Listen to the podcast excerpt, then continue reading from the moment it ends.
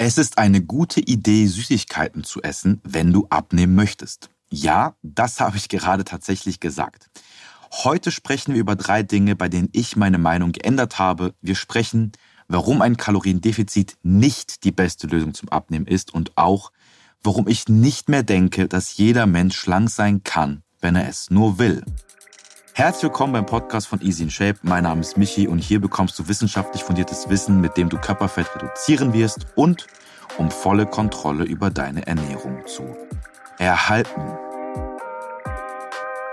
Ich beschäftige mich fast seit einem Jahrzehnt mit dem Thema Fitness und habe angefangen zu trainieren, da war ich 15.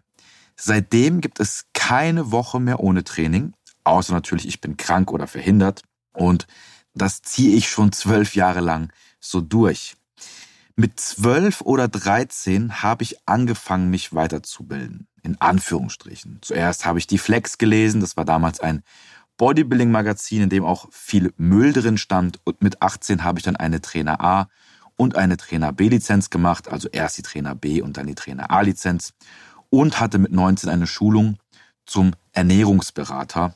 Auch wenn Inhalte, die dort propagiert wurden, totaler Quatsch sind, habe ich mich schon sehr früh dazu entschieden, mich in diesen Themen weiterzubilden. Übrigens, Ernährungsberater ist kein geschützter Begriff. Jeder könnte sich so nennen. Dein Nachbar könnte sich auch Ernährungsberater nennen. Deswegen ist es immer wichtig zu unterscheiden, wer sich wirklich mit Ernährung auskennt und wer nicht. Seit meinem 18. Lebensjahr arbeite ich auch mit Menschen, helfe diesen beim Abnehmen oder bei ihren Zielen, wie etwa dem Aufbau von Muskelmasse. Und ich war Dozent für den Studiengang Fitnessökonomie und habe dort Studenten und Azubis in den Trainings und in der Ernährungslehre ausgebildet. Heute habe ich meine eigene Ernährungsplattform, es ist eher eine Abnehmplattform und leite eine Agentur, bei der wir wissenschaftliche Studien zu bestimmten Themen in der Fitnessindustrie zusammenfassen und unseren Kunden verständlich aufbereitet zur Verfügung stellen. Ich habe also jahrelange Erfahrung aus der Praxis und der Theorie und ich bin in etlichen Gruppen und Datenbanken, die sich mit der wissenschaftlichen Literatur im Bereich Ernährung beschäftigen. Was ich dir jetzt sage, ist also wohl überlegt und nicht einfach ein Gedanke, der mir gerade im Kopf herumschwirrt. Bevor wir starten, möchte ich dich noch auf meinen Newsletter hinweisen.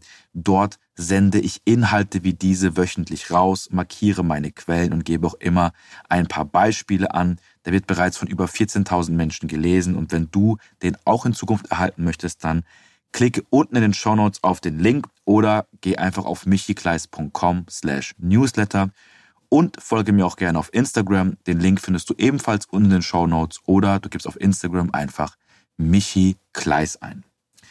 Kommen wir nun zum Inhalt der Folge. Früher habe ich gedacht, dass nur eine cleane Ernährung gut ist, wenn man abnehmen möchte. Früher habe ich auch fest geglaubt, dass ein Kaloriendefizit die beste Lösung ist, um abzunehmen. Und ich war auch ein klarer Verfechter von, wer nicht kann, der will einfach nicht. Und habe propagiert, dass jeder Mensch schlank sein kann, wenn er nur will. Eine cleane Ernährung bedeutet im Prinzip, dass wir uns sauber ernähren, also kein Müll essen. Müll, damit sind hochschmackhafte und hochkalorische Lebensmittel gemeint. Spinat, Apfel, Gurke, Reis und Pute, das sind in Anführungsstrichen, wichtig, cleane Nahrungsmittel. Duplo, Hanuta, Gummibärchen und Chips, das ist Müll. Das dachte ich zumindest. Ich war fest davon überzeugt, dass Müll, also Süßigkeiten und Co., dafür sorgen, dass Menschen süchtig danach werden und dadurch mehr zunehmen als durch eine saubere Ernährung. Ich habe gerade mit meinen Fingern Anführungsstrichen gemacht, mir ist dann aber eingefallen, dass du es gar nicht siehst. Also nochmal in Anführungsstrichen saubere Ernährung. Zum Thema Lebensmittelsucht kommt eine extra Folge. Da schauen wir uns genau an, ob eine Lebensmittelsucht überhaupt existiert und wenn ja, wie diese aussieht. Aber jetzt erstmal zurück zum Thema. Ich habe damals geglaubt, dass natürliche Lebensmittel der einzige Weg sind, um abzunehmen und schmackhafte, kalorienreiche Lebensmittel dazu gemacht wurden, um uns krank, dick und süchtig zu machen. Heute sehe ich das Ganze anders und sage ganz klar, du solltest Süßigkeiten und Co. in deine Ernährung einbauen, um ein gesundes Essverhalten zu fördern. Wichtig ist hier nur, dass sie nicht den Großteil deiner Ernährung ausmachen. Viele Menschen starten eine Diät und versuchen dann von heute auf morgen alles aus ihrer Ernährung zu streichen, was ihnen schmeckt, weil es entweder viele Kalorien hat oder in unserer Gesellschaft ein Lebensmittel ist, das von uns als Dickmacher bezeichnet wird.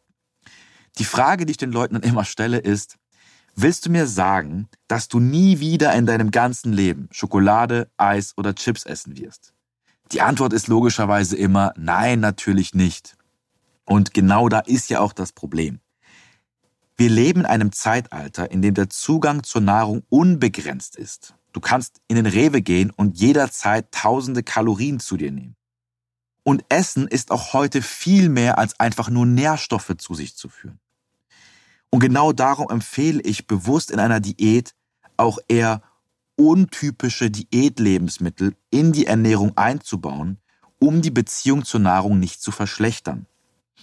Der strikte Verzicht von solchen Lebensmitteln führt nur noch zu mehr Gelüsten, fördert ein Schwarz-Weiß-Denken und das kann in extremsten Fällen zu einer Essstörung namens Orthorexia nervosa führen. Ich muss noch mal kurz sagen, ja, falls jemand meine Worte im Mund umdrehen möchte, Orthorexia nervosa ist eigentlich keine Essstörung, aber ich finde schon, dass es definitiv etwas mit der Nahrung zu tun hat und deswegen eine Essstörung ist. Ich will nur noch kurz anmerken, Orthorexia nervosa ist keine Essstörung bzw. nicht als solche klassifiziert. Dennoch existiert sie. Bei Orthorexia nervosa, da betrachten die Betroffenen nämlich Lebensmittel als gut oder schlecht was gut oder schlecht ist, das entscheiden die dann selbst und sie können nur noch Sachen genießen, die für sie als gut kategorisiert sind.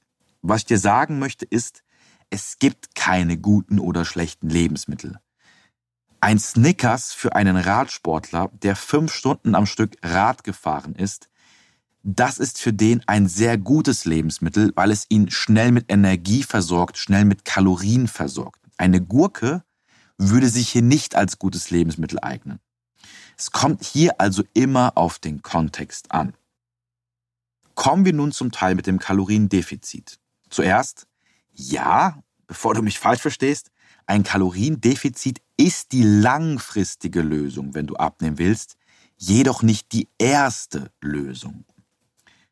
Die meisten Menschen, die zu uns kommen, essen bereits nur 1200, 1400, 1600 Kalorien und das ist im Verhältnis zu den Körperdaten der Person sehr niedrig. Eine Person, die täglich nur 1200 Kalorien isst und das für Monate, die muss abnehmen. Das ist klar. Doch wieso sind die Menschen, die mit 1200 Kalorien zu uns kommen, dann immer noch übergewichtig? Na ganz einfach, sie essen die Mehrheit der Tage zwar 1200 Kalorien, jedoch nicht jeden Tag. Isst du von Montag bis Freitag 1200 Kalorien und am Wochenende 4000 Kalorien, so bist du im Durchschnitt weit über 1200 Kalorien. In dem Beispiel wären es dann 2000 Kalorien täglich. Menschen, die so wenig essen, haben mehrfach im Monat sogenannte Heißhungerattacken, bei denen sie sich in Rekordzeit Hunderte, wenn nicht Tausende Kalorien hereindrücken.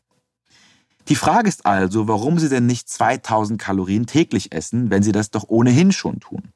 Das würde den starken Hunger reduzieren und kommt am Ende aufs gleiche Ergebnis hinaus. Die Antwort ist, weil die Menschen Angst vor Kalorien haben und dem, was sie potenziell bewirken können. Denn in den Gehirn dieser Menschen ist mehr Kalorien, mehr Gewicht auf der Waage, ich nehme zu, ich verändere mich, ich bin nicht mehr attraktiv, ich schwank wieder in alte Muster, etc. Das Verhältnis zur Ernährung ist gestört und ein Kaloriendefizit ist definitiv nicht die erste Lösung hier. Viel wichtiger ist es bei diesen Personen, die Beziehung zur Nahrung wieder in einen gesunden Bereich zu rücken und erst wenn das passt, dann kann man über ein Kaloriendefizit nachdenken. Alles andere würde diese Menschen nur weiter in eine Essstörung treiben. Also wenn ich jetzt hergehe und jemanden der Probleme damit hat, mehr zu essen, weil er Lebensmittel klassifiziert, weil er eben Angst davor hat, dass das Gewicht auf der Waage steigt. Und diesen Mensch sage, hey, du musst jetzt unbedingt ein Kaloriendefizit einhalten, das würde diese Menschen nur noch mehr unter Druck setzen und weg von dem bringen, was wir eigentlich wollen, nämlich ein gesundes Essverhalten aufbauen. Und deswegen sage ich heute, für viele Menschen und ich kann das aus der Praxis bestätigen, wir arbeiten mit diesen Menschen, ist ein Kaloriendefizit nicht die erste und auch nicht die beste Lösung. Kommen wir zum letzten Punkt. Abnehmen ist für jeden gleich. Ich dachte das früher auch und habe gesagt, dass die meisten Menschen einfach zu faul sind, um abzunehmen. Denn wenn man es wirklich will, dann schafft man es. Und das stimmt so nicht. Jeder Mensch kann schlank werden, wenn er es will. Die Frage ist jedoch, zu welchem Preis? Nochmal. Jeder Mensch kann schlank werden, wenn er es will. Die Frage ist jedoch, zu welchem Preis?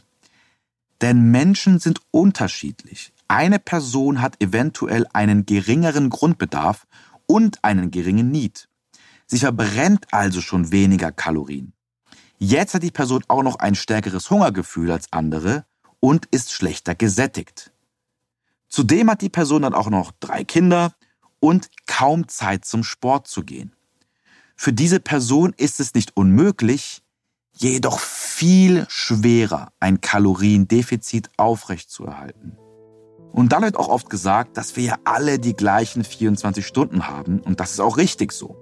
Doch glaubst du, dass für die Alleinerziehende es genauso einfach ist, zum Sport zu gehen, wie für den Junggesellen, der noch bei Mama wohnt und keine Verpflichtung hat? Ich denke, wir kennen beide die Antwort. Und dann muss man sich eben fragen, in dem Beispiel, ob es einem das Ganze wert ist. Jeder Mensch kann seine Ernährung umstellen, gesünder leben und Gewicht so reduzieren, dass es nicht mehr gesundheitsschädlich ist. Doch eine schlanke Figur ist genetisch sowie vom Aufwand her nicht für alle Menschen möglich. Und das ist auch gut so. Als Coach ist es meine Aufgabe, meinen Klienten zu zeigen, was wirkliche Erfolgsparameter sind. Ein schlankes Aussehen oder ein Sixpack machen dich nicht glücklich.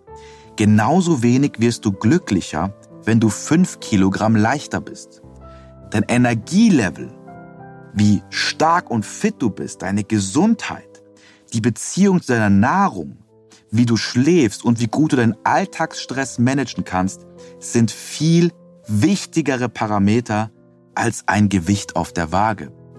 Und ich kann dir da nur ein Beispiel erzählen. Ich habe mit einer Person gearbeitet, die eben von von Geburt aus, von Haus aus eher wenig Kalorien verbrennt, die einen extrem adaptiven Stoffwechsel hat. Also sprich, hast du diese Person in ein Kaloriendefizit gepackt, dann hat der Körper sich schnell daran gewöhnt und schwupps war es kein Defizit mehr. Die Person hatte Appetit, die Person hatte ein eher suboptimales Sättigungsgefühl. Gut, die Person hatte Zeit zum Sport zu gehen, aber ihr hat der Sport einfach nicht Spaß gemacht. Und wir haben es dennoch geschafft, ich weiß nicht mehr genau, wie viel es waren. Es war, ich, ich müsste jetzt lügen, aber wir haben es geschafft, signifikant das Gewicht zu reduzieren. Und im Nachhinein hat die Person zu mir gesagt, Michi, das war die schlimmste Zeit meines Lebens. Denn ich musste auf so viele Dinge achten und einen so hohen mentalen Aufwand jeden Tag leisten, nur um so ein blödes Ziel zu erreichen. Und die Person hat das ganze Gewicht wieder zugenommen war vorauszusehen, weil der Aufwand, das zu halten, viel zu hoch war. Es war eine viel zu große Last für diese Person. Aber jetzt ist sie glücklicher, vor allem, weil sie weiß, dass das Gras auf der anderen Seite zwar grüner aussieht, aber nicht unbedingt grüner ist. Ich hoffe, ich konnte dir ein paar verständliche Einblicke geben, weshalb es so wichtig ist, sich selbst zu hinterfragen und weiterzuentwickeln und auch dass ich dir mit dem ein oder anderen Punkt die Augen öffnen konnte. Folge mir gerne auf Instagram und bewertet bitte den Podcast, wenn dir die Folge gefallen hat. Wir hören uns beim nächsten Mal.